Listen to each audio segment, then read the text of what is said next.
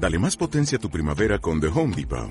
Obtén una potencia similar a la de la gasolina para podar, recortar y soplar con el sistema OnePlus de 18 voltios de Ryobi desde solo 89 dólares. Potencia para podar un tercio de un acre con una carga. Potencia para recortar el césped que dura hasta dos horas. Y fuerza de soplado de 110 millas por hora. Todo con una batería intercambiable. Llévate el sistema inalámbrico OnePlus de 18 voltios de Ryobi. Solo en The Home Depot. Haces más. Logras más.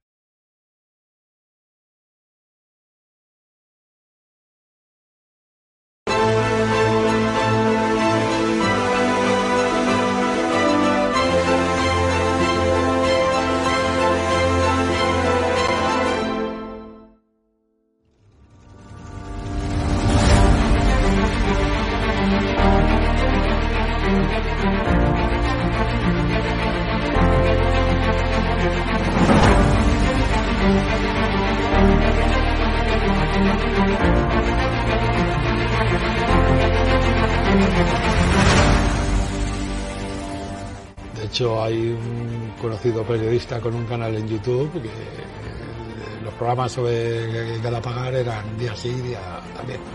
¿Te refieres a Negri?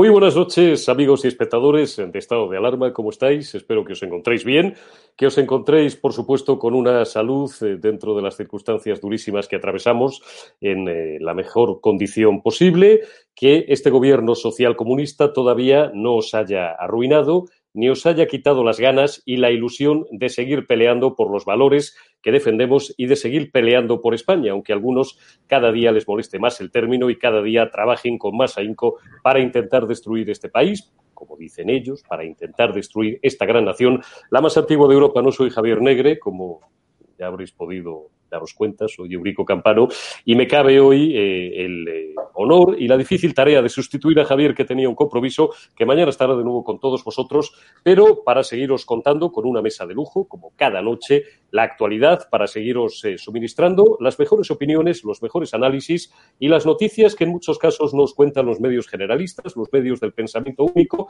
los medios que siguen el dictado de esa maldita Agenda 2030, como la dan en llamar, del globalismo imperante, igual que veáis cadenas de televisión, de radio, que leáis digitales o prensa escrita, los que conservéis todavía esa buena costumbre, eh, de izquierdas, de derechas, de centro derecha, como dicen ellos, todos responden a un mismo patrón. Por eso amén de algunos otros pocos medios amigos que conocéis, solamente os queda estado de alarma y siempre os pedimos vuestro aliento, vuestro esfuerzo, vuestro apoyo y vuestra ayuda. Hoy vamos a, no vamos a ser muy originales, lamentablemente, vamos a hablaros de algunas noticias económicas absolutamente inquietantes. Vamos a daros a conocer las cifras reales de parados las personas que están realmente sin empleo, que están desesperadas, que llevan meses eh, en que en su casa no entra ni un solo ingreso, ni un solo sueldo, ni un solo subsidio, porque se los ha llevado por delante económicamente la pandemia, que no solamente ha arrasado la salud y las vidas de más de 70.000 españoles, eh, sino también el bienestar económico de muchos.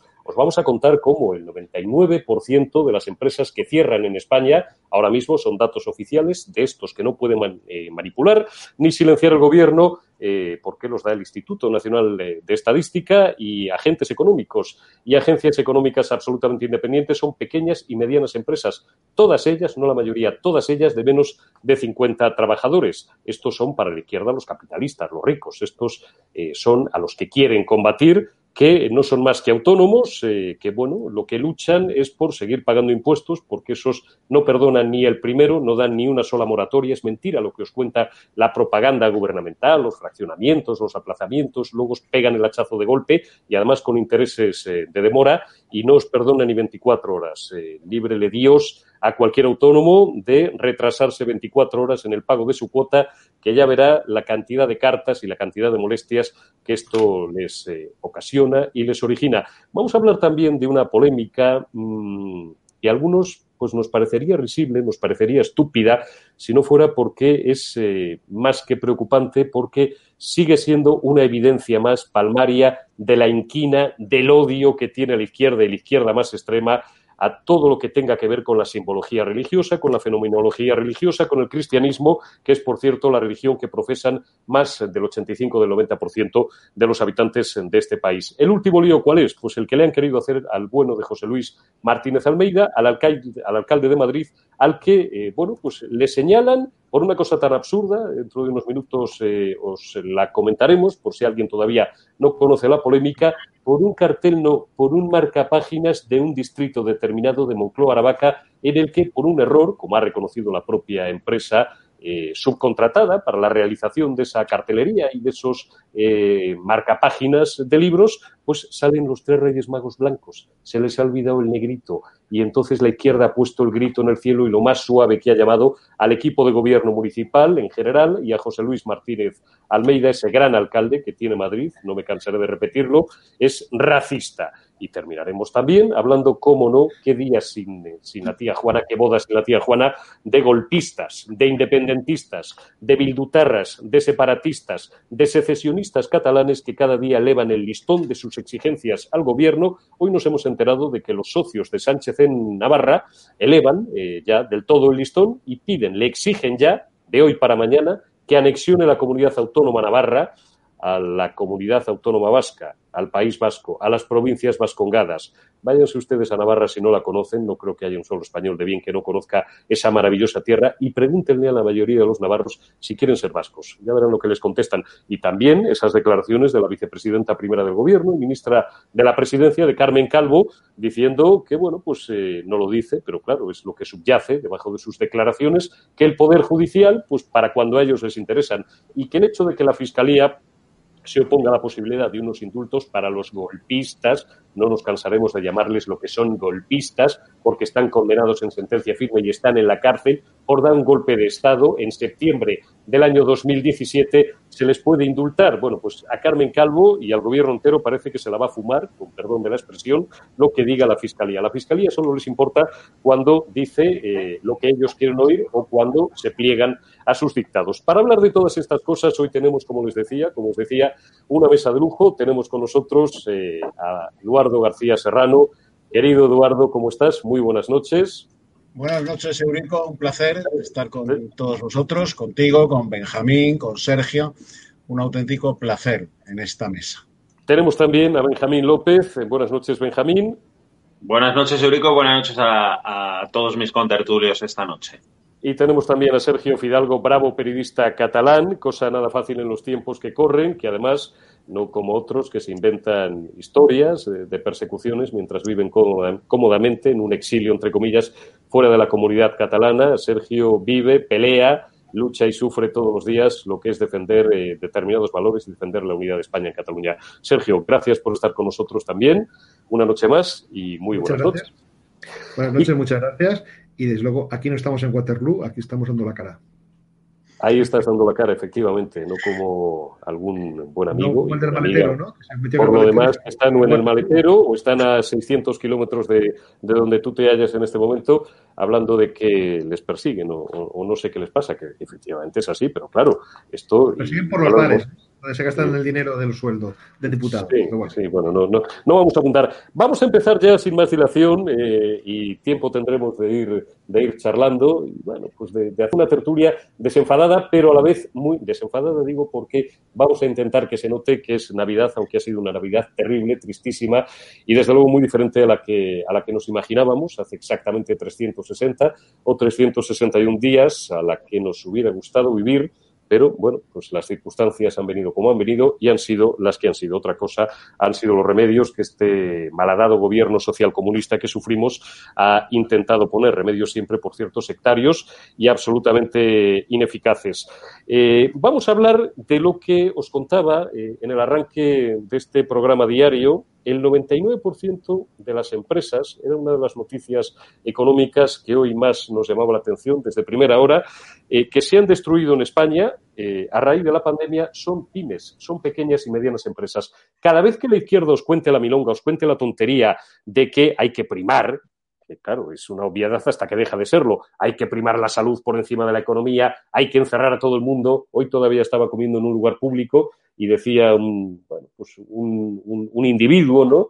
Eh, con bastante mala leche que probablemente tendría una pensión asegurada, una paguita, o cobraría de algún partido político, o simplemente, pues bueno, no necesitaría trabajar para vivir, que por qué no nos habían encerrado seis meses o no nos habían encerrado nueve meses, hombre, que la salud era lo primero y que estos fachas, estos de, de la derecha, siempre están pensando en la economía. Esos tipos, unos por, por ignorancia y otros por sectarismo, olvidan que la economía es también con lo que se paga la sanidad, con lo que se paga la educación, con lo que se pagan todas esas cosas que se les llena la boca, eh, bueno, pues de, hablar de ellas. Y eh, sobre todo que los más castigados no son los grandes empresarios, no son las grandes corporaciones multinacionales, sino las pymes. Eh, nuestro amigo Daniel Lacalle, al que tenemos el placer de presentaros y, de entrevistar de vez en cuando en este canal, nos repite con mucha frecuencia, Juan Ramón Rayo también, que el 90% del tejido empresarial español son pequeñas y medianas empresas. La señora que tiene una tienda de ropa, la señora que tiene una peluquería,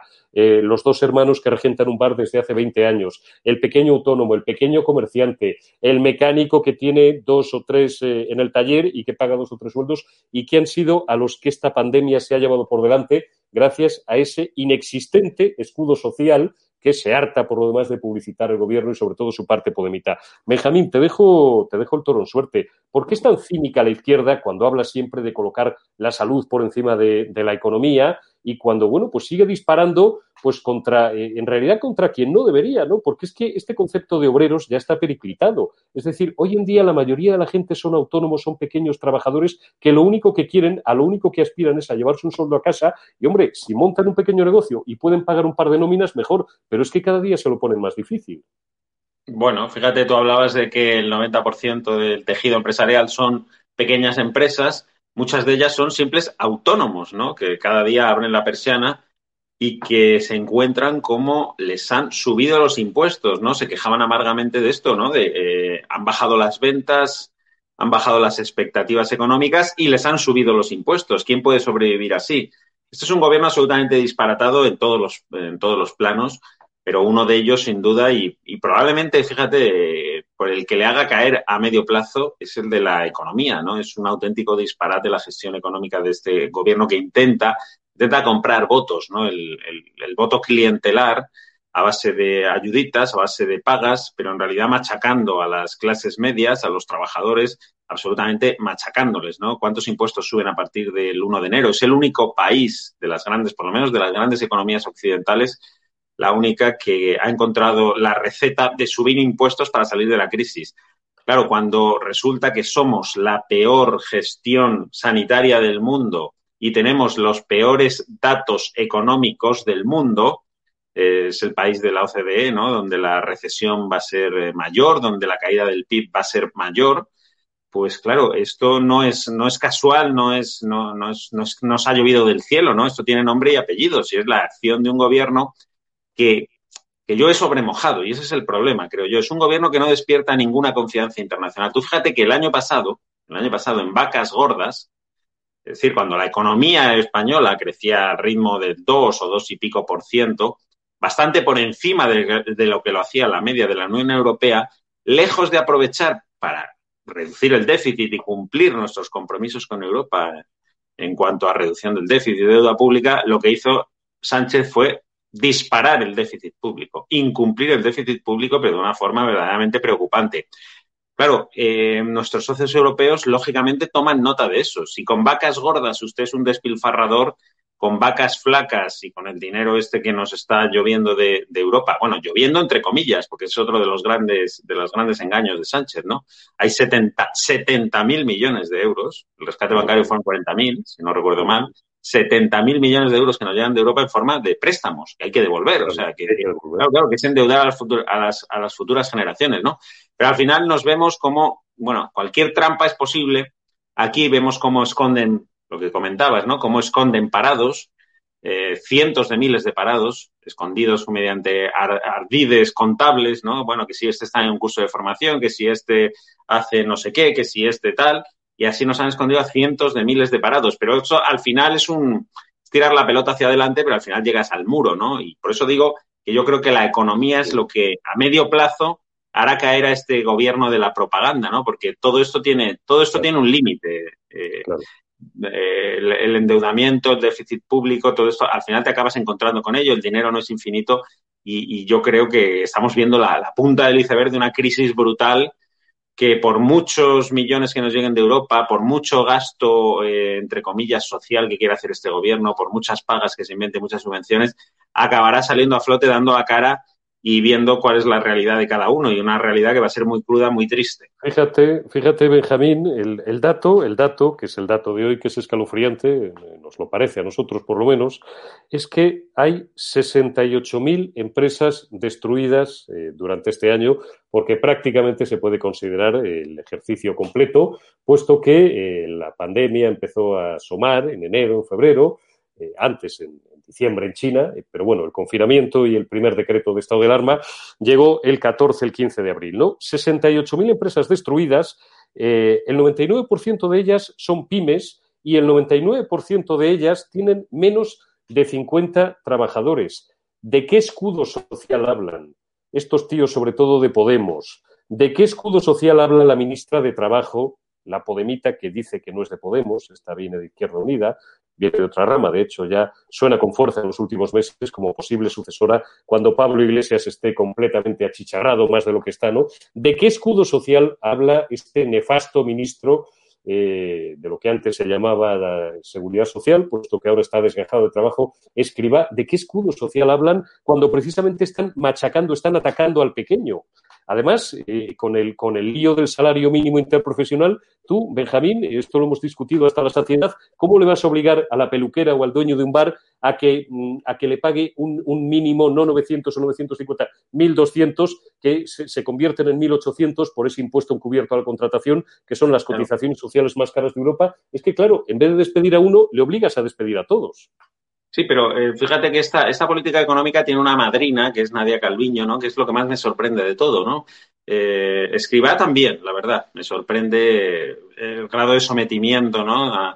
al cargo, yo creo, la erótica del poder, no sé, el, el, peso de la púrpura, no sé, que llámalo como quieras, pero al final todo el que se sienta ahí, o casi todo el que se sienta ahí, pierde sus principios, pierde sus, sus, valores y traga absolutamente con todo. Fíjate, Nadia Calviño, los presupuestos que ha firmado, ¿no? los presupuestos que ha enviado a Europa, presupuestos que ni ella misma se cree, por supuesto, son el cuento de la lechera, son absolutamente irreales, lo sabe todo el mundo, lo sabe ella la primera, pero los firma, los manda, los defiende, luego hará como Solves, ¿no? que pasado un tiempo escribirá un libro y dirá que ya le advertía, en su caso a Zapatero y ella a Pedro Sánchez, que eso era disparatado, que era un gasto insostenible. En fin, todo esto es una gran mentira. El gobierno, el gobierno es una gran mentira en sí mismo. Es el gobierno absolutamente de la, de la propaganda. Lo que pasa es que, como digo, eh, al final el cartón piedra, cuando, pues, cuando cae una lluvia fuerte, pues se moja y acaba viéndose lo que hay detrás del decorado, ¿no? Y yo creo que eso va a pasar aquí. Aquello que efectivamente ha contado Pedro Solves en, su libro y que ha contado muchas veces, que cuando va Zapatero a, decirle, bueno, pues que empiezan a pintar bastos y tal, ¿no? Y que, y que el viento va dando la vuelta, eh, el entonces presidente le dice, literal, disculpen, abro comillas, Pedro, no me jodas que no hay dinero para hacer política. Pues fíjense ustedes la tontería cómo empezó y cómo terminó. Lo cierto es que tenemos nada más y nada menos que 641.000 parados, según informa hoy Voz Populi, que no figuran oficialmente como tales, que no figuran en las listas de empleo. Y ustedes dirán, ¿eso cómo es posible? Sergio, ¿cómo es posible que haya 641.000 parados? Eh, bueno, pues básicamente los que eh, están trabajando en algunos casos, pero aspiran porque con un solo eh, salario no pueden terminar el mes, no pueden acabar el mes, a buscar otra actividad complementaria, los que buscan trabajo pero ya están un poquito desesperados, y a los que hay que añadir, que no están en esos 641.000, porque ustedes saben que la contabilidad y, los balances lo aguantan todo, y además cada año la van retorciendo y la van haciendo más creativa, no menos de 750.000 eh, trabajadores que al estar en un ERTE, que acabarán indubitablemente en el 90% de los casos en un ERE, tampoco computan como parados. Luego, esa cifra que nos están dando de 3.850.000 parados ahora mismo con carácter oficial no es real. Sumen estos 641.000 parados que no figuran en la lista, que los han quitado de la lista, más 750.000, es decir, entre estas dos últimas partidas, dos últimos conceptos, otro millón mil más, y estamos eh, muy por encima de los 5 millones de parados. Esto es un auténtico polvorín social, Sergio. Bueno, hay que reconocer de entrada que todos los gobiernos han tenido siempre a ser creativos con las cifras oficiales del paro. De hecho, por eso, de hecho, siempre ha sido mucho más fiable la, encuesta de población activa que no los propios datos que pueda dar el SEPE o el antiguo INEM o el Ministerio de Trabajo, que siempre busca esta especie de atajos, ¿no?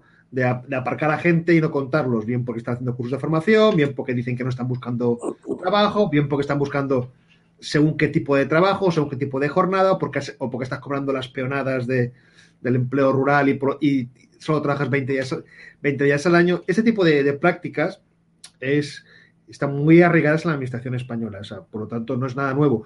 Sí que es cierto que este gobierno, digamos, lo está elevando a términos artísticos, porque, digamos, ha introducido nuevas figuras y, las, digamos, las utiliza con más generosidad y claro, es normal porque, claro, este gobierno que presume de ser un gobierno social, que presume de ser un gobierno de izquierdas, que presume de estar al servicio de los trabajadores, claro, ¿cómo vende que el paro, en vez de mejorar y, por tanto, eh, intentar vender de que ellos, su, acción gubernamental está sirviendo para mejorar las condiciones de vida de la gente, pues está siendo justo al contrario, cuando cada vez más paro, más destrucción de empleo, el tema de los ERTES va a ser una bomba porque al final va a pasar, los ERTES, si la situación económica no mejora, y el gobierno sigue con las medidas económicas nocivas para la economía española, se convertirá en ERES y, y, será gente que irá a la calle. Y por lo tanto ya es, al final, ellos pueden maquillar lo que quieran, pueden intentar jugar las cifras como quieran, pero la realidad es la que es. Y si al final hay 6 millones de parados o 7 millones de parados según cómo vaya el 2021, pues no lo van a poder. Por mucha propaganda que tengan, por muchas televisiones que controlen, por mucho que sigan con la contabilidad creativa, no lo van a poder esconder. La gente cuando no tenga que comer y las colas del hambre sean el doble o el triple de las que ya hay ahora que ya son muy largas, eso no lo van a poder esconder por mucho, por mucha propaganda que tenga. La propaganda tiene siempre unos límites. De momento, de momento con el tema de los ERTE lo están medio, pudiendo medio, medio maquillar, pero la realidad se va, se va, a imponer y se va a imponer que España va mal, que la economía va, muy mal y que, por supuesto, si tienes un gobierno más preocupado de hablar de monarquía república que de generar actividad económica, en vez de intentar, digamos, dar facilidades para que las empresas puedan intentar salir de este bache e intentar afrontar la crisis con, con cierta con cierta solvencia. Lo que hay es básicamente pues intentar considerar al empresario, al, em, autónomo, una especie de, de, persona que odia a la sociedad y que, que, hay que hacerle todas las fanas que se puedan. Y ya, por ejemplo, como, en el caso de Cataluña, que directamente hay ciertos sectores económicos que directamente se les está destrozando, al final, toda esta gente que no, que porque no, no encuentra trabajo por la mala acción gubernamental de unos y de otros, a nivel autonómico, municipal, mm, y sobre todo a nivel de toda España, a esa gente habrá que dar una respuesta. Y este gobierno confía, su única esperanza que tiene es que ese maná que dice que va a venir de Europa, confía en que puedan tener cierto margen para comprar voluntades. Pero yo creo que Europa no va a permitir que, esta, que el señor Iglesias haga lo que le dé la gana y se dedique a hacer política con su dinero. Y por lo tanto, que va a haber, como, como, ha dicho Benjamín, la economía les va a pasar factura a este gobierno y al final lo que va a tumbar a este gobierno no va a ser ni la mala crisis del COVID, ni, ni, las barbaridades que hacen, o en el caso de Podemos, todos sus todos sus apaños, digamos, de financiación extraña, sino va a ser la economía, porque no la están gestionando mal y la gente al final quiere, quiere, quiere vivir bien y con este gobierno no vive bien y de hecho vive peor. Fijaos, y le voy a dejar este toro en suerte a, Eduardo García Serrano. Hoy escuchábamos una voz que, mm, bueno, la verdad, yo tengo el mayor respeto y el, y el, mayor cariño por Begoña Villacís, pero no sé muy bien qué tiene que ver el discurso del rey con la economía. Probablemente estaba esta mañana en, un programa de televisión española, lo que antes se llamaban los desayunos, ahora lo llaman la hora uno de televisión española o las mañanas de televisión española. Bueno, tenían a la, a la vicealcaldesa de Madrid, a Begoña Villacís Eduardo, y eh, debían de venir de porque confieso que a veces hay que armarse de paciencia para escuchar o para ver el programa entero, debían de venir de toda la polémica que ha montado, la polvareda que ha montado y de la que hablamos largo y tendido en, el debate del sábado pasado, precisamente, junto con Luis Valcarce y con, y con Hugo Pereira, Eduardo y yo, del discurso del rey, y le preguntan a, a Begoña Villacís y sale con algo que, por otra parte, no deja de ser una obviedad, que a la gente le preocupa un poco más la economía que las palabras y que la polémica del rey. Vamos a escuchar primero eh, las declaraciones de Begoña Villacís y luego te pido también a ti opinión, no solamente por la declaración de Villacís, que yo creo que se comenta un poco por sí sola, sino por todo lo que estamos, lo que estamos manejando y la ruina a la que nos está conduciendo este gobierno social comunista. Escuchamos a Begoña Villacís. Eh, me parece que desde que ha empezado a gobernar, y lo remarcó en su discurso, eh, ha habido mucha más transparencia, ha habido una apuesta decidida precisamente por, por, por, esos valores de los que hablaba el rey y creo que ahora mismo no representa un problema. Creo que ahora mismo en España representan un problema otras muchas cosas que son las que realmente se comentaban en la Nochebuena y en Navidad. Estoy segura que se ha hablado más de no he cobrado el ERTE, se ha hablado mucho más de me han despedido o me han, se ha hablado mucho más de no me van a recuperar de ERTE o he cerrado mi negocio que el discurso del rey. Eduardo, lo primero, como decían en mi tierra, sabes que soy castellano viejo, ¿qué tienen que ver los, voy a suavizar el dicho, el refrán, ¿qué tienen que ver los, las alpargatas para comer trigo? Eh, y lo segundo, ¿por qué será que siempre es la izquierda la que conduce, Eduardo, a este país, a la puñetera ruina, y luego tiene que venir por simplificar, a mí no me gusta hablar de, derecha, ¿no? Pero luego tienen que venir gobiernos eh, con otro tipo de valores eh, y desde luego que le conceden la importancia que tiene a una gestión inteligente y a una gestión sobre todo orientada no a la demagogia, sino a los ciudadanos, a bajarles los impuestos y a mm, bueno, pues volver a poner en marcha el tejido productivo para volver a levantar esto, menos política y más, y más practicidad. Bueno, la izquierda ha conducido a la ruina no solo a este desdichado país, sino allá donde ha gobernado. Yo me pondría hoy en plan orteguiano, Ortega daba clases en la Facultad de Filosofía y Letras de Madrid y algún alumno pues eh, exponía una teoría disparatada, decía al encerado, al encerado, muchacho, al encerado. Bueno, pues al encerado ¿eh? con la izquierda. Señálme usted en el mapa mundi, con el puntero, un solo país, un solo país en el que haya gobernado la izquierda social comunista, que su balance final, una vez que han salido del poder, no sea la ruina. No hay ni uno. En toda la cartografía universal, no hay ni uno. Cuando les pones ante esta evidencia, a los podemitas, a los socialistas, a los de Izquierda Unida, en fin, a, toda la grey de la izquierda social comunista, te saltan con una mentira que les funciona muy bien. Mira las socialdemocracias escandinavas. Claro, pedazo de merluzo, pedazo de cínico, pedazo de cretino. Las socialdemocracias escandinavas no son marxistas porque hay un socialismo no marxista, el de Julián Besteiro, que Dios tenga en su gloria, y al que el socialismo marxista machacó. Machacó literalmente por no ser marxista. ¿Mm? La izquierda, allá donde pone la zarpa, allá donde pone la pezuña, no deja más que miseria, pobreza, terror y desesperanza absoluta. Y en España ha sido así. En España, en toda Europa, en Hispanoamérica, en, Asia, en África, en todos los continentes en cuyos países ha gobernado la izquierda social comunista, no ha habido más que ruina. Ruina y terror.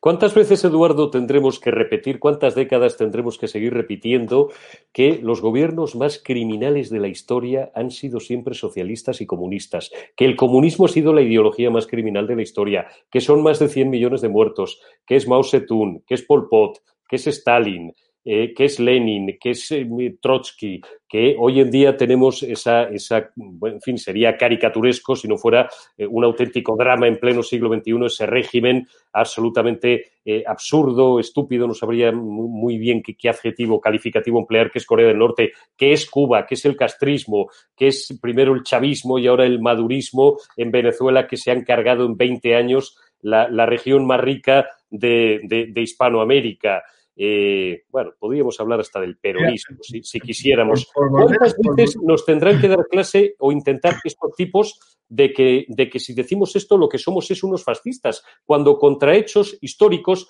absolutamente objetivables no caben opiniones? Eh, mira, mm, mm, volvamos a Julián Besteiro, ¿eh? del que los socialistas mm, no quieren hablar. ¿eh?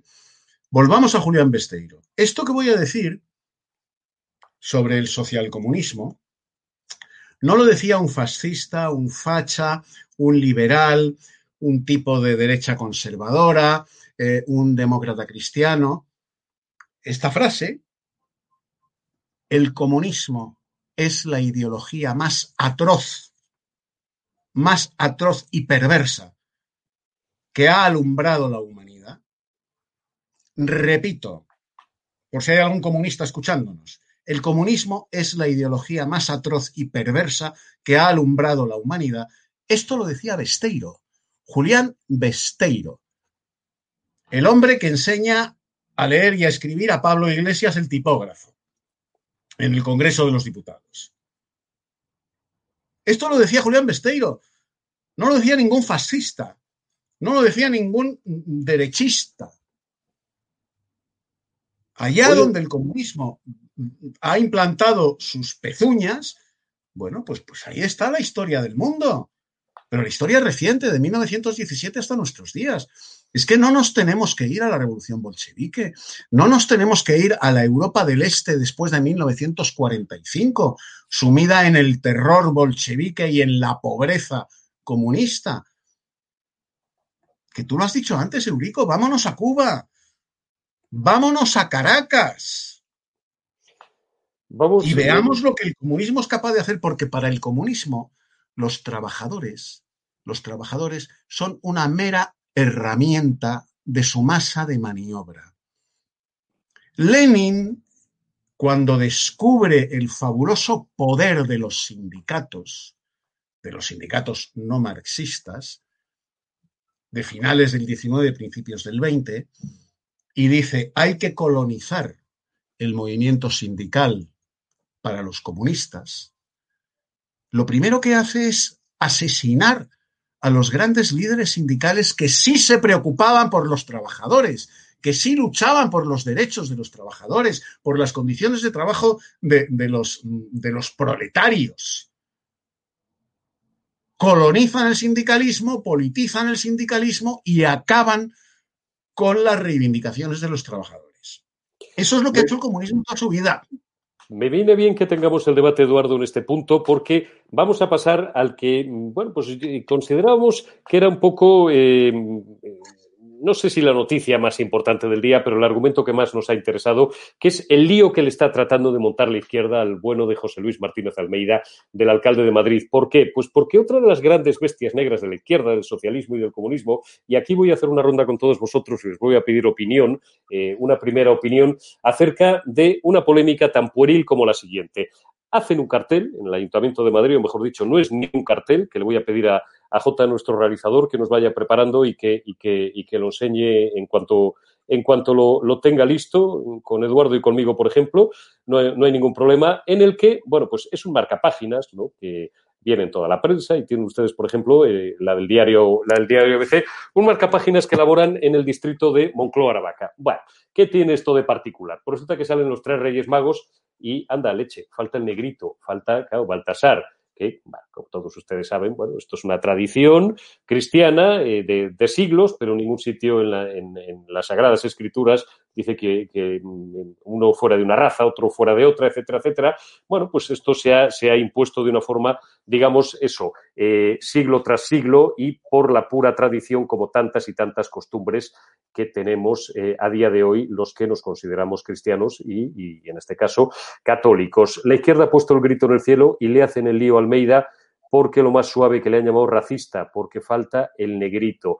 Hay que ser, a ver, voy a intentar ser comedido, porque no sé eh, si, si, aparte de grabarnos hay alguien, eh, los que buscan esas palabras claves, alguna expresión considerada malsonante, pues nos la pueda censurar también. Hay que ser atontolinado, parece suave y un poquito cursi, ¿no? El calificativo, hay que ser atontolinado, unos tíos que les importa una higa la religión, unos tíos, lo digo porque hoy, por ejemplo, eh, no sé si llegó a ser trending topic, pero una de las que más caña daba en Twitter y en las redes sociales era Isa Serra, con, con este asunto, la, las altacapillas, ya saben ustedes, ¿no? Y la que tenía una página web absolutamente repugnante donde se sacaba rosarios de sálvase a la parte, no hace tantos años, antes de ser una política respetable, que es lo que lo que es ahora. Eh, entonces, eh, ¿por qué les molesta tanto cuando en el fondo les importa eh, absolutamente nada. Rita Maestre, perdón, he dicho Isa Serra y no es Isa Serra, es Rita Maestre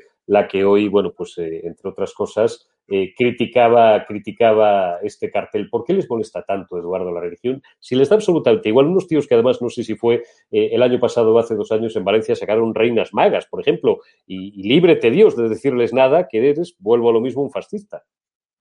Bueno, el, gran enemigo mm, del comunismo, del social comunismo, eh, el gran enemigo, así bautizado por ellos mismos, es la Iglesia. La Iglesia católica. No los protestantes, los luteranos, no, no, la Iglesia católica. Desde sus inicios hasta nuestros días, la obsesión de los eh, socialcomunistas es acabar con la Iglesia católica. Eh, de ahí, de ahí su permanente alianza con el mundo islámico, con el mundo musulmán, porque el otro gran enemigo de la Iglesia Católica es el Islam. La destrucción de la civilización occidental, que es lo que filosóficamente predica el socialcomunismo,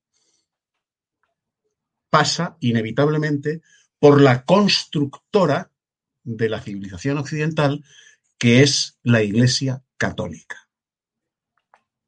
Si destruimos la Iglesia Católica, si destruimos las tradiciones católicas, si destruimos la religión católica, acabaremos con la civilización occidental, que es el gran objetivo social comunista desde Lenin hasta nuestros días. ¿Quién construye la civilización occidental, además de la filosofía mm, eh, griega y el derecho romano. La Iglesia Católica, que se convierte, desde hace más de dos mil años, se convierte más que en efecto en causa de la historia, en generadora de la historia. Todo Occidente, la mejor civilización, y lo digo con orgullo occidental, la mejor civilización que ha conocido la humanidad, que es la nuestra, la civilización occidental, está basada en el Evangelio. Hay que destruir el Evangelio, hay que destruir la religión católica. Las herejías de la religión católica, protestantes, calvinistas, evangelistas, no les importan una higa a los comunistas, a los socialcomunistas. Les importa Roma, el Evangelio, las tradiciones católicas, que son las que construyen nuestra civilización. De ahí la inquina de los comunistas que ya se gesta con los paleocomunistas de los jacobinos. Los jacobinos llamaban a la religión católica la superstición. Hay que acabar con la superstición. Y se dieron cuenta, se dieron cuenta de que era imposible acabar con la superstición que ellos llamaban, porque es la que construye incluso su propia filosofía, su propia filosofía. El lema libertad, igualdad, fraternidad que almena a la República Francesa desde la Revolución es un lema eminentemente cristiano. católico, nace del Evangelio. El primero que dice que todos los hombres somos iguales, desde el César al más miserable de los esclavos, es el niño que nació anteayer. Bueno, pues fíjense hasta qué punto manejan estos tipos eh, la propaganda de una forma absolutamente magistral. Eh, le voy a pedir opinión a Benjamín López, pero antes quiero que escuchen ustedes las declaraciones hoy de José Luis Martínez Almeida. Bueno, pues que el hombre, eh, dentro de esa bonomía que le caracteriza, pues pide disculpas, pero eso sí lo hace con cierta retranca y diciendo que, bueno, prefiero que lo escuchen y luego que nos lo comente Benjamín directamente.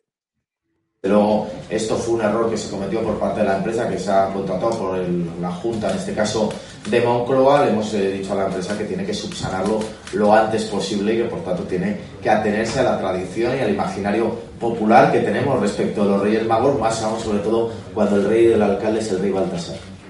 Por tanto, el rey Baltasar vamos a volver a verlo entonces con el color de su piel. por supuesto, como no puede ser de otra manera, si no el alcalde se quedaría muy decepcionado. Insisto, el rey. Muchísimas gracias. Mi rey mago. Mi rey es Felipe VI.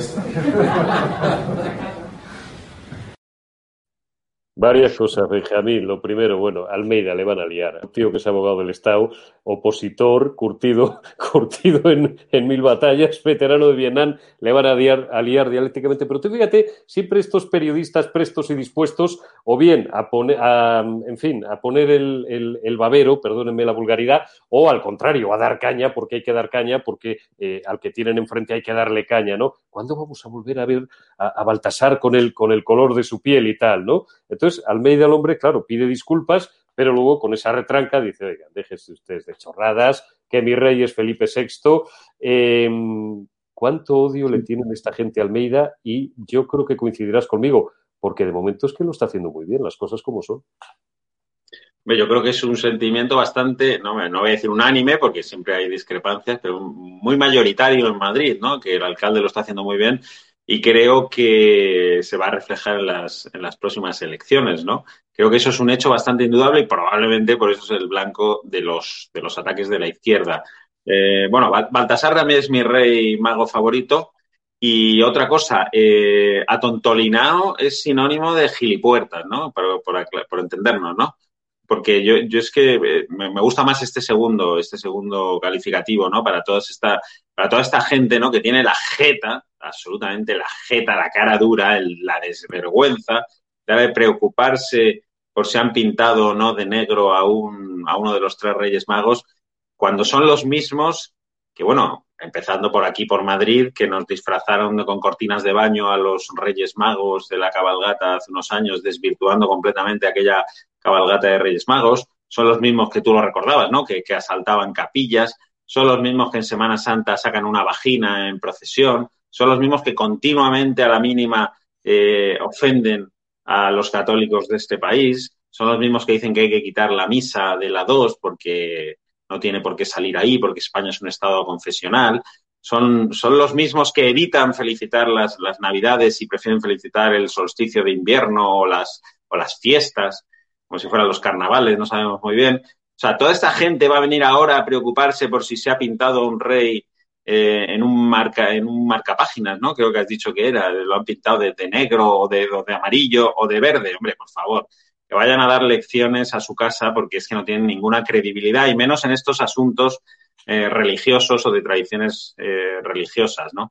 Yo creo que, fíjate, que, han pinchado un hueso, ¿no? Han pinchado un hueso porque yo creo que la gente no es tonta y sabe distinguir cuando se hace algo a mala fe, por ofender, por molestar, lo de entrar en una capilla eh, a pecho descubierto y, bueno, y pues recordar eso, donde hay que meterse los rosarios, etcétera, etcétera, esto yo creo que la gente sabe que eso es por ofender, ¿no? Cuando se saca una vagina en procesión en Semana Santa, creo que la gente, los católicos, nos damos cuenta de que es que tratan de ofendernos. Y yo creo que esto es completamente inofensivo, es un error, ha dicho Almeida, de, de imprenta o un error de concepción, o sea lo que sea, es una cosa que no tiene importancia ninguna.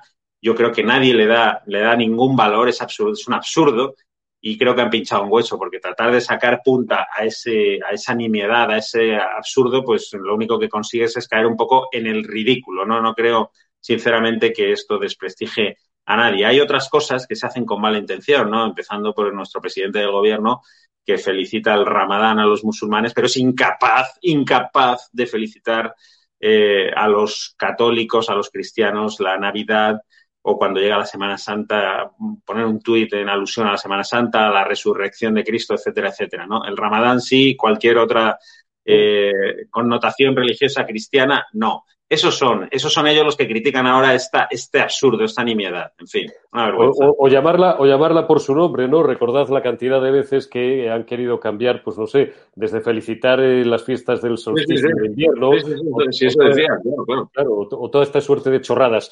Eh, no solamente vienen los ataques por, por, por estas estupideces, y por estas gilipuertadas, como, como bien dice Benjamín, sino que también han tratado, como la Comunidad de Madrid y el Ayuntamiento de Madrid están funcionando bien, y a las pruebas nos remitimos, y yo creo que ya, pues en fin, contra hechos, vuelvo a repetir, no valen opiniones, hoy se ha producido una foto que eh, ahora te voy a pedir, Benjamín, que, que nos la comentes, que tiene interés por lo siguiente. ¿Esto qué es? Bueno, pues esto es una comida, ¿no? Esto es una comida que ha durado un par de horas, por lo que nos cuentan, entre la presidenta de la Comunidad de Madrid, Isabel Díaz Ayuso, y el alcalde, de Madrid, eh, Almeida, José Luis Martínez Almeida. ¿Por qué se produce esto? Bueno, pues porque, y aquí también mmm, no, vamos a, no vamos a engañarles a ustedes, algo de fuego amigo ha habido en los últimos meses y sobre todo en las últimas semanas, ¿no? Habrán oído ustedes rumores de que no se llevan tan bien como deberían, de que Almeida con la que tiene un especial buen rollito es con Begoña Villacís, que es su vicealcaldesa, pero que resulta que es de otro partido y no tanto con Díaz Ayuso, porque están compitiendo a ver quién es más mediático, más mediática, si está más abrasada por la buena gestión que ha hecho durante toda esta, durante todo este, este tiempo de pandemia con Isabel Díaz Ayuso. Y todo esto, además, contextualizado, enmarcado en un congreso que tendrá que ser más pronto que tarde, el Partido Popular de Madrid, en el que bueno, pues como todo el mundo sabe, Isabel Díaz Ayuso quiere ser presidenta del Partido Popular de Madrid, pero desde Génova, presuntamente, tal vez, quizás, quién sabe, habría gentes que no quieren Ayuso y quieren potenciar la figura de Almeida bla, bla, bla, bla, bla, para meter, eh, iba a decir otra cosa, para meter basura entre, bueno, pues los dos representantes políticos más importantes, Comunidad y, y, Ayuntamiento de Madrid, que hoy han tenido que hacerse una foto y escenificar una comida para que la gente vea que las relaciones institucionales, personales y políticas, puesto que son del mismo partido, eh, pues son absolutamente inmejorables, Benjamín. Desde luego que sí. Es que además a mí me consta que las relaciones son buenas, ¿no? Otra cosa, si hay, si hay, si esos tejemanejes que se habla que hay en Génova para impedir que Ayuso fuera la presidenta del partido en Madrid y tal, creo que sería un error, ¿no? Un error por parte del Partido Popular, no tiene sentido, sería una excepción y las excepciones, algo que estén muy justificadas, normalmente de, no son buenas, porque denotan otros intereses que, que, que, que nos alejan de la norma, ¿no? Y lo normal es que, pues el presidente, el líder regional sea el presidente del partido. Eso está sucediendo en, en, toda España y sería una anormalidad que no fuera así aquí.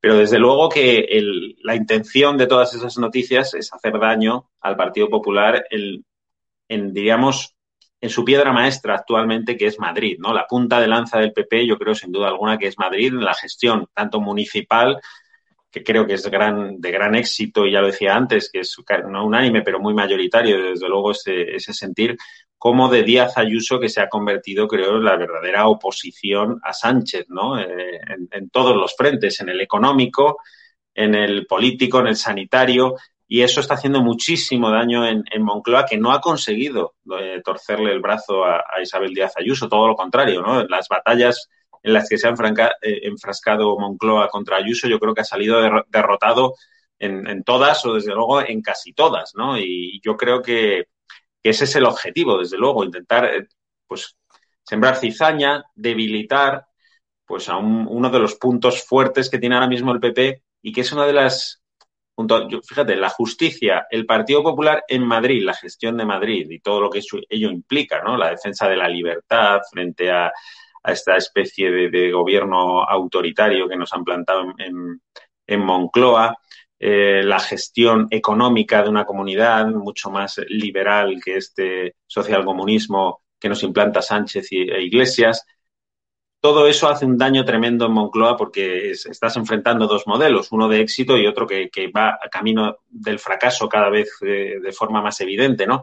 y se lo quieren cargar. La justicia, como digo, por un lado, la corona por otro, eh, la Comunidad de Madrid, el PP de Madrid por otro. Yo creo que son tres de los objetivos de Moncloa, los tiene fijos ahí, pero en Madrid han pinchado en hueso, es que han pinchado en hueso con, con, Ayuso de momento. Y fíjate que le han buscado las cosquillas y se las siguen buscando, ¿no? Cualquier cosa que hace Ayuso le sacan, le sacan punta, tratan de, Es un acoso y derribo permanente por tierra, mar y aire, pero hasta ahora le ha salido fatal. Hasta, fíjate, en los datos de la epidemia, que Madrid era un desastre, por lo visto, en la segunda ola, era había que intervenir Madrid, etcétera, etcétera, pues al final el tiempo dio razón a la estrategia de Ayuso, que logró a duras penas pues salvar los muebles un poco de la economía, del pequeño comercio, y Moncloa pues ha tenido que tragar, ha tenido que tragar. Y ahora hay una guerra que a mí me parece una vergüenza, que es una guerra abierta por parte de, este ministro tan nefasto como es Silla, eh, que se empeña en no facilitar a Madrid que se puedan hacer los test de antígenos en las farmacias. A pesar de que se comprometieron a que se podrían hacer, pues llevamos semanas y semanas esperando una autorización. O sea, dijeron que sí, pero la autorización no llega, que es lo mismo que decir que no, ¿no? Entonces, me parece una auténtica tomadura de pelo y solo hay una explicación a eso, que es que es una idea de Ayuso y de nuevo, claro, quieren boicotearla porque es que les ha ganado todas las partidas hasta ahora. Todas las manos de la partida se las ha ganado Ayuso. La izquierda está más que molesta con Ayuso, claro, porque Ayuso es sí. España y porque odian a España. Y está muy molesta con el rey, porque odian al rey, porque, claro, el rey es España y odian a España. Y precisamente eh, en esa escalada, eh, Sergio eh, Fidalgo, conoces eh, de primera mano lo que es el sufrir en una comunidad como la tuya, en Cataluña, eh, ese reivindicar el sentir y el ser español, el estar muy orgulloso de ser catalán, pero a la vez sintiéndote español, porque ser catalán es una de las mejores formas de sentirse español, y eh, exactamente igual que ocurría hace 20 años en el País Vasco, donde, bueno, pues, pues, eh, pues eh, tenías que sentirte vasco, pero no tenías que sentirte español, ¿no? Y eras un maqueto, eras un mal vasco, cuando tenías a lo mejor más apellidos que, bueno, que muchos, pues que iban de, de, secesionistas y redentos y que formaban parte de eso que se dio en llamar la izquierda Berchale, que no era otra cosa que el brazo político de ETA. Voy a juntar dos noticias en una porque ya eh, el tiempo avanza inexorablemente. Por un lado, en Navarra, los socios que están permitiéndole a, a, la innombrable presidenta Navarra gobernar y sacar adelante sus cuentas, le exigen un paso más, los bildutarras me refiero, claro, que es anexionar Navarra eh, a la comunidad autónoma vasca, al País Vasco, a las provincias vascongadas. Vuelvo a repetir, dense ustedes una vuelta por Navarra, por si no conocen esa maravillosa tierra, y se van ustedes a enterar de lo que les dice un navarro de verdad, sobre todo si se van a la zona del sur, a la zona de la ribera, de, de si ellos son vascos o no son vascos. Segunda cosa, que parece que no tiene mucho que ver, pero tiene todo que ver porque al final estamos hablando del odio a España. Cómo adoctrina la generalidad, la generalidad de Cataluña y cómo se adoctrina desde las distintas asociaciones civiles independentistas, sobre todo a los jóvenes, a los jóvenes catalanes, para que utilicen en las redes sociales el catalán de forma exclusiva, igual que, y lo hemos hablado aquí en muchísimas ocasiones, en programas con Fran Soler, programas eh, bueno, pues especiales educativos, cómo se acorrala desde que son muy niños a los niños por hablar castellano, se les deja sin recreo, se les sienta en la última fila, es decir, esa aberración de haber dejado durante 40 años, Sergio, la educación en manos de los odiadores de España y de haber parido generaciones que ahora tienen mediana edad, treinta y tantos, cuarenta, cuarenta y tantos años, que no quieren ver a España ni en pintura y que están haciendo todo este daño y que además esto, y lo hemos eh, hablado tú y yo en más de una ocasión, pues parece que ya es un camino prácticamente sin retorno. Bueno, es que de la misma manera que hay un pancatalanismo en Cataluña, que lo que, busca anexionarse Valencia, parte de Aragón, los Baleares, Andorra y, y, parte del sur de Francia, con el invento de los países catalans, obviamente los nacionalistas vascos también quieren su espacio vital que llaman ellos y quieren anexionarse pues parte del sur de Francia, Navarra, sobre todo Navarra, porque Navarra es una comunidad muy rica y que yo creo que en, digamos que en superficie debe, debe, duplicar lo que es el País Vasco actual.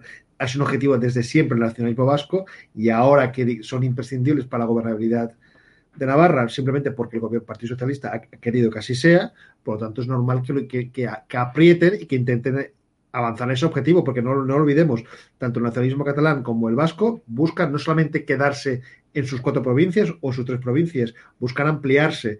De hecho, en Valencia o en Baleares estamos viviendo situaciones en la, enseñanza del castellano, de la exclusión del castellano como, como lengua vehicular, de una manera muy preocupante, no desde ahora, sino desde hace ya tiempo, porque lo que buscan básicamente es intentar desterrar todo lo que iguala a España de la mente de los vascos, navarros, valencianos, catalanes, eh, Balear, gente de las Baleares, simplemente para poder hacer ver de que España es algo ajeno a ellos y que lo que mola realmente, lo que tienen que sentirse solamente es o catalanes o, bueno, catalanes y vascos, porque a fin de cuentas para ellos ser valenciano o ser balear es lo mismo que ser catalán para, para, este, para este catalanismo. Por lo tanto, no es, nada más, no es nada más que lo que han hecho siempre, por lo tanto no extraña.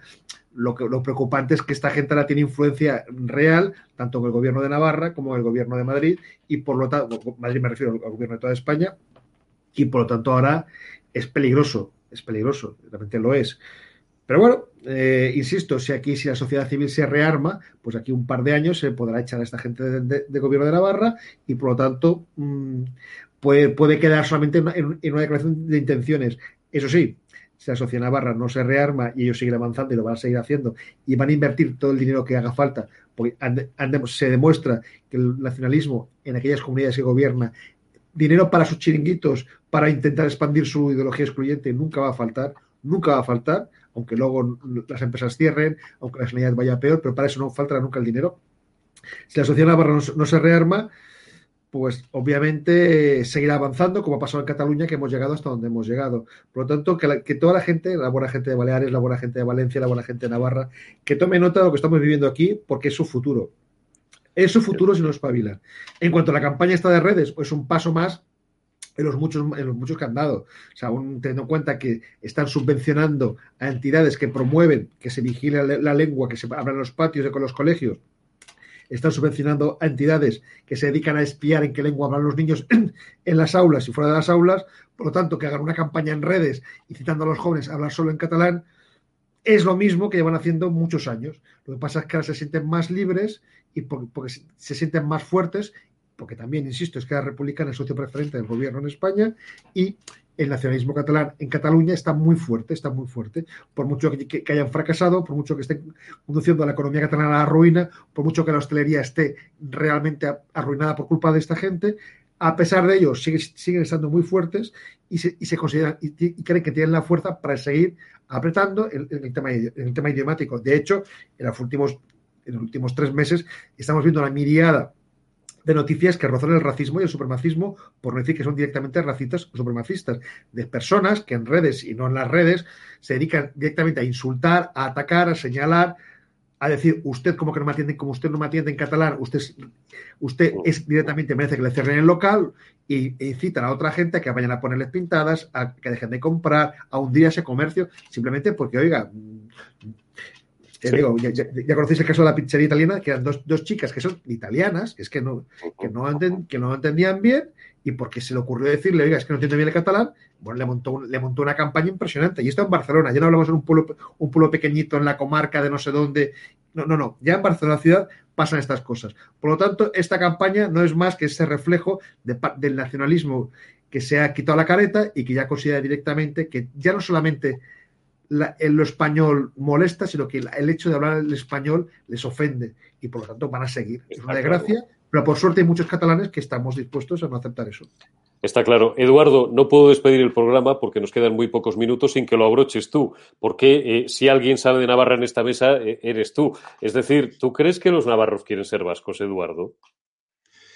Pues eh, de momento no. De momento no, pero um, si seguimos con esa ley de educación, con ese sistema educativo eh, que tú señalabas antes junto a Sergio, pues así que pasen unos pocos años y puedan aplicar la disposición transitoria de la Constitución que establece la posibilidad de que a través de un referéndum Navarra se incorpore a lo que llaman Euskadi para finalmente configurar el delirio de esa cémila eh, predecesora ideológicamente del Ku Klux Klan y de, de, Adolfo Hitler, que era Sabino Arana, y configurar ese delirio que llaman Euskal Herria, que no existe en los mapas geopolíticos del mundo. La, aldea de Asterix tiene, tiene, más cartografía que eh, Euskal Herria. que sencillamente no existe. Navarra, concretamente Pamplona, la que ellos llaman Iruña, decía Ortega y Gasset que eh, Pamplona es la Jerusalén de los nacionalistas vascos. Y esto ha sido así desde la aparición en política de esa cémila, de esa mala bestia, que era Sabino Arana, que recomendaba que si eh, veías eh, a un español ahogarse en la ría, no le socorrieses, ni aunque, ni aunque pidiera ayuda en vascuence. Antes eh, se salvaba a un extranjero que a un eh, repugnante español. Eh, ese es Sabino Arana, que decía que había que echar a pedradas de las escuelas vascas a los maestros españoles. Estamos, estamos perdidos, estamos perdidos. déjame, déjame un hilo de esperanza, aunque sea, para despedir. sí, desde un punto de vista histórico, vamos a ver si Castilla es la madre de España, Navarra es la abuela de España porque las dos coronas, la de Castilla y la de Aragón, que finalmente configuran la unidad nacional, esas dos coronas vienen de los reyes de Navarra. Los reyes de Castilla y los reyes de Aragón nacen en los reyes navarros. Las dinastías nacen de los reyes de Navarra, que son los que configuran la unidad nacional. Castilla podría pedir la incorporación a Castilla-León de las tres provincias vascas, porque desde la Edad Media esas tres provincias fueron Castilla. Se incorporaron a Castilla con la única condición de que los reyes de Castilla juraran los fueros. Y así lo hicieron. Y pertenecían a Castilla y piden voluntariamente su incorporación a Castilla huyendo del poderío militar, económico y social de Navarra. Nos tenemos que ir, Eduardo. Muchísimas gracias a los tres. Eduardo García Serrano, ha sido un auténtico placer. Sergio Fidalgo, Benjamín López, gracias también a todos ustedes. Y ya saben, mañana estará de nuevo con ustedes eh, Javier Negre en este programa diario. Ayúdennos, de verdad, son ustedes nuestra fuerza. Eh, ayúdennos a través de nuestra comunidad de Patreons o del número que tienen sobreimpresionado en sus pantallas, también en nuestra tienda. Pueden adquirir productos de estado de alarma porque, insisto, son nuestra fuerza. Y si ustedes nos siguen respaldando, no nos podrán censurar y no nos podrán callar. Muchísimas gracias por haber estado ahí. Y les dejo ya con un murciano cabronao y con la programación de estado de alarma. Muy buenas noches y hasta la próxima. Y otra de las líneas de trabajo es también eh, eh, minimizar ese, ese, clima contrario a la gestión de crisis por parte del, del gobierno.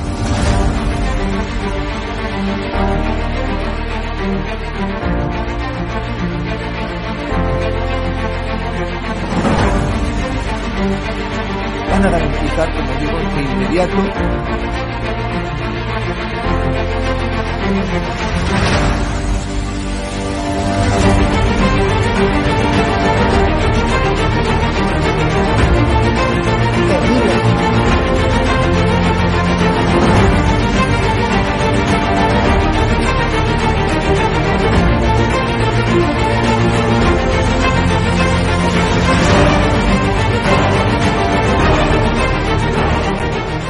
se trata de limitar la libertad de expresión, pero sí se trata de limitar el que se puedan vehicular falsedades a través de los medios de comunicación que hoy son los periódicos, las radios, las televisiones y también las plataformas digitales.